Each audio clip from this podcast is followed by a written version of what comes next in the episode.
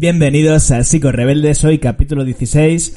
Vamos a hablar de qué hacer si no te gusta que te den contra el cabecero de la cama.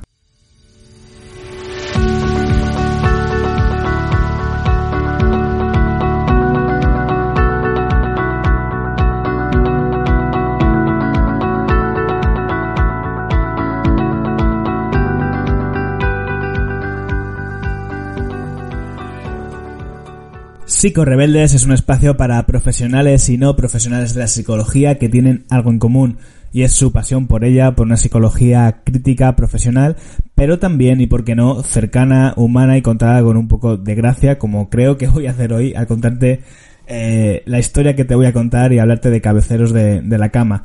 De hecho, el otro día yo mando mails, como es una parte de la estrategia de marketing, ¿no? De promociono mis cursos o servicios.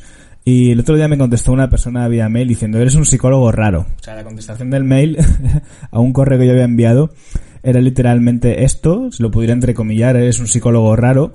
Y yo pensaba, bueno, no sé, habré ofendido a alguien con alguna de mis historias y le pregunté a qué se refería. Y me dijo, es que los psicólogos normalmente no hablan así. Y es verdad, es posible que generalmente cuando pensamos en divulgación, en psicología, o no o bueno o en el profesional del psicólogo nos lo imaginamos a alguien más serio más no como más médico y yo creo que se puede hablar de psicología enseñar sin eh, bueno sin perder la profesionalidad pero de una manera más suelta, más ligera, ¿no? Y eso está un poco relacionado con lo que con lo que te voy a contar hoy. En los últimos capítulos estoy optando por rescatar historias del pasado, cosas que que me han pasado, que son graciosas, a veces otras más bonitas, más tiernas, a veces algunas eh, otras son duras, para, bueno, aprovechar ese formato de storytelling para hablar de, de moralejas o de ideas que en el fondo creo que son importantes, ¿no? Al final creo que contarlas así, de esta manera, en formato historia, pues lo que ayuda es a, que las recordemos y a que, y a que nos impregnemos más de ellas. Creo que va a ser un capítulo corto porque es un mensaje, es una historia cortita, pero bueno, vamos a, vamos a ello, ¿no?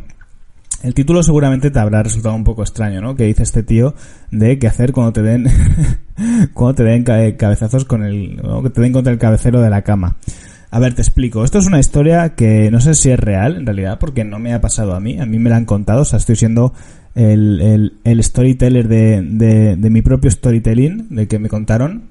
Bueno, menudo, menuda trabalenguas de palabras acabo de hacer. Lo que te quiero decir es que te voy a contar una historia que me contaron a mí cuando estaba en la carrera. Me la contó un profesor que daba, que impartía psicología del lenguaje. He intentado recordar cómo se llamaba, pero es que no lo he conseguido. No he conseguido recordarlo. Eh, él daba en psicología del lenguaje y nos contó una historia de cuando hacía terapia de pareja, que a mí me sorprendió, ¿no? Yo pensaba que se dedicaba más a la investigación, a la parte de neuro, pero bueno, él nos contó esta historia y ya te digo, no sé si será cierta al 100%, pero a mí me hizo mucha gracia y creo que de todas las asignaturas lo que más me acuerdo y no tiene nada que ver con psicología del lenguaje. O sea que, que estas cosas yo creo que funcionan. Bueno, él nos contaba que, no, no, recuerdo tampoco el contexto exactamente en el que apareció esta historia, simplemente nos contaba que él hacía terapia de pareja y se encontró una cosa muy curiosa, ¿no? Entonces, él, él cuando, cuando pasaba terapia, por lo que te decía, llegó una pareja a su consulta y esta pareja, en su motivo por el que iban a, a trabajar con él, era por falta de apetito sexual. Bueno, no sé si por falta de apetito sexual, más bien por un tema de la relacionado con la sexualidad. Es decir, que esa pareja ya no tenía relaciones sexuales, eh, como que llevan mucho tiempo sin, sin conectar, sin tener esas relaciones. Y el motivo de la consulta era, era un poco esto, ¿no? Trabajar esta parte.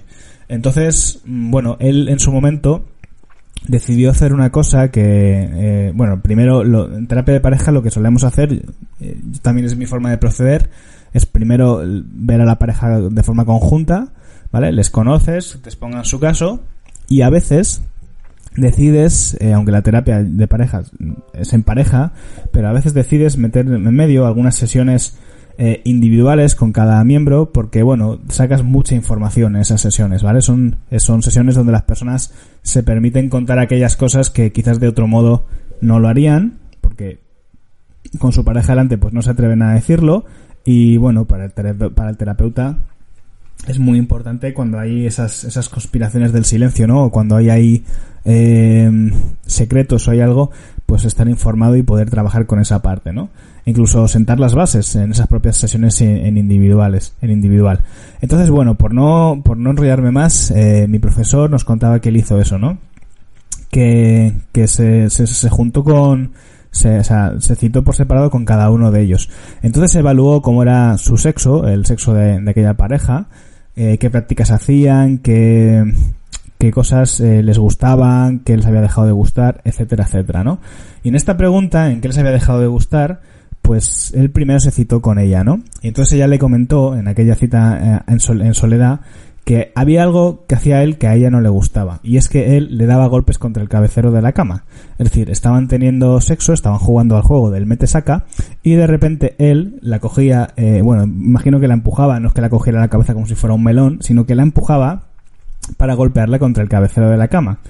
Ella decía que era algo que nunca le había gustado, pero que bueno, que al principio pues eh, pues lo típico, ¿no? Como que para no cortar el rollo y demás, pues que haces como que te gusta, que ella gemía, que ella simulaba que aquello le daba placer, ¿no? Por no cortarle el rollo a él, pero que era algo que nunca le había hecho demasiada gracia ni le había gustado demasiado.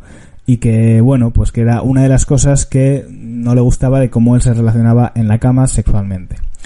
Él, mi, mi profesor, el psicólogo, le preguntó si ella le había comentado alguna vez a él esto, de que no le gustaba que le golpeara contra el cabecero de la cama, y ella dijo que nunca se había atrevido a confesar este hecho, que no, no, no se atrevía a contárselo a él, no quería eh, hacerle sentir mal, porque era algo que llevaban años haciendo, es decir, esa pareja era, según nos contaron, una pareja que llevaba bastante tiempo, y no se atrevía a, después de tanto tiempo, ¿no? Fingiendo que, que le excitaba que le golpearan contra el cabezal de la cama, pues ahora llegar y decirle, oye, mira, que eso que haces no me hace ni puta gracia.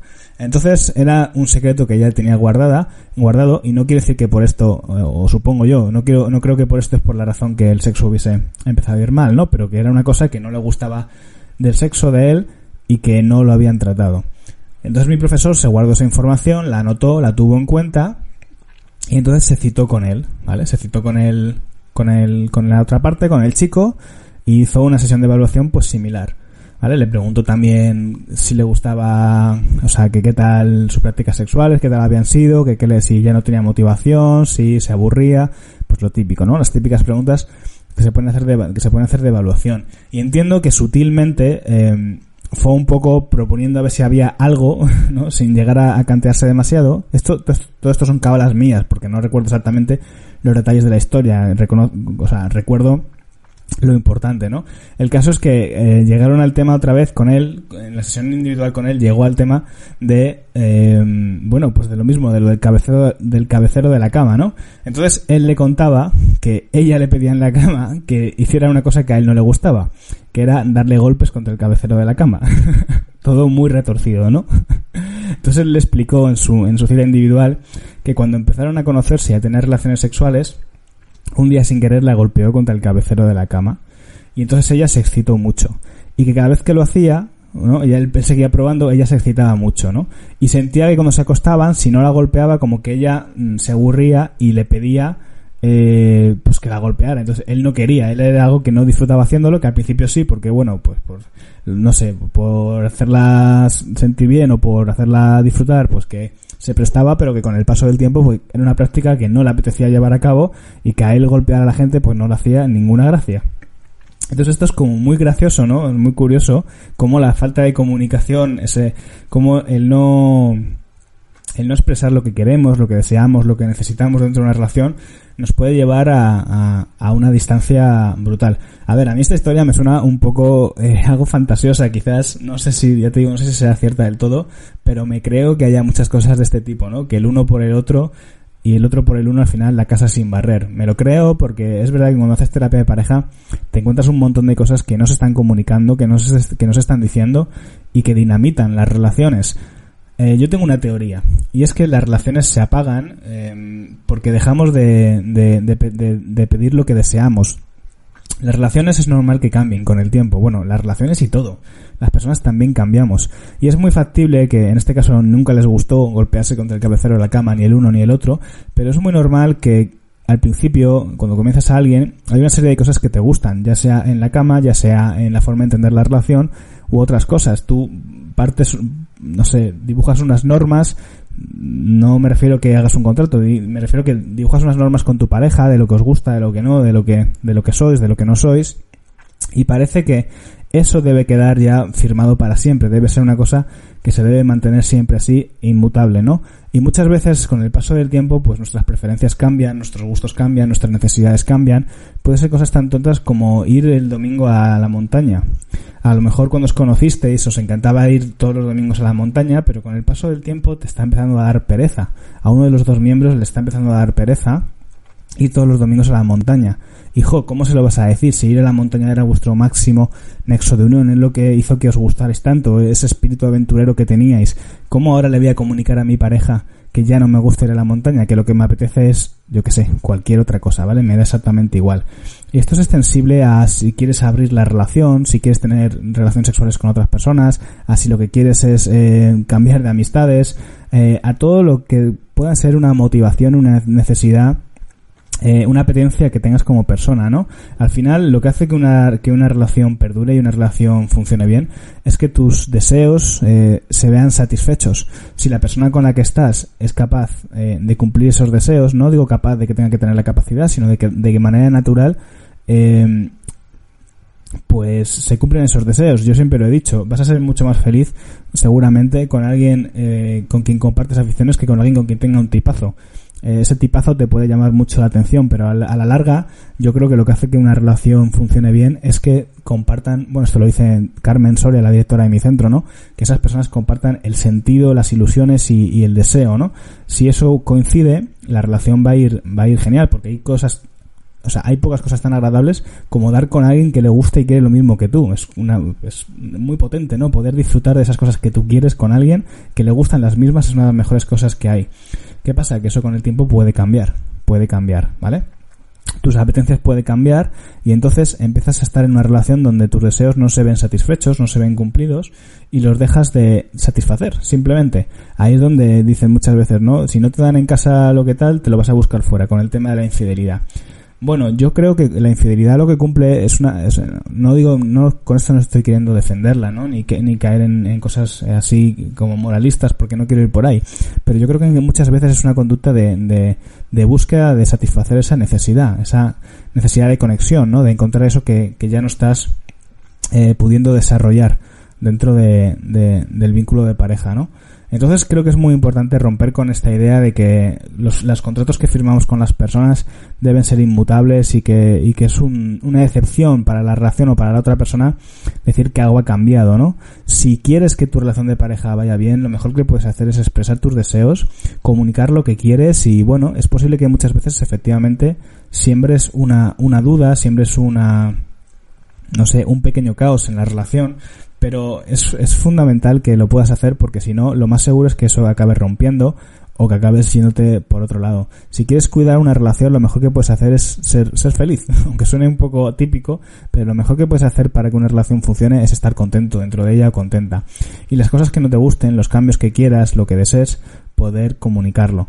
Entonces, bueno, esto es lo que te quería transmitir hoy simplemente. Ya ves que es un mensaje sencillo, es una moraleja eh, sencilla, pero creo que no por ello menos importante que conviene recordar que el éxito en una relación de pareja tiene mucho que ver con la capacidad de sentir deseo dentro de la propia, y no me refiero a deseo sexual, sino deseo en general, en la vida, estar satisfechos.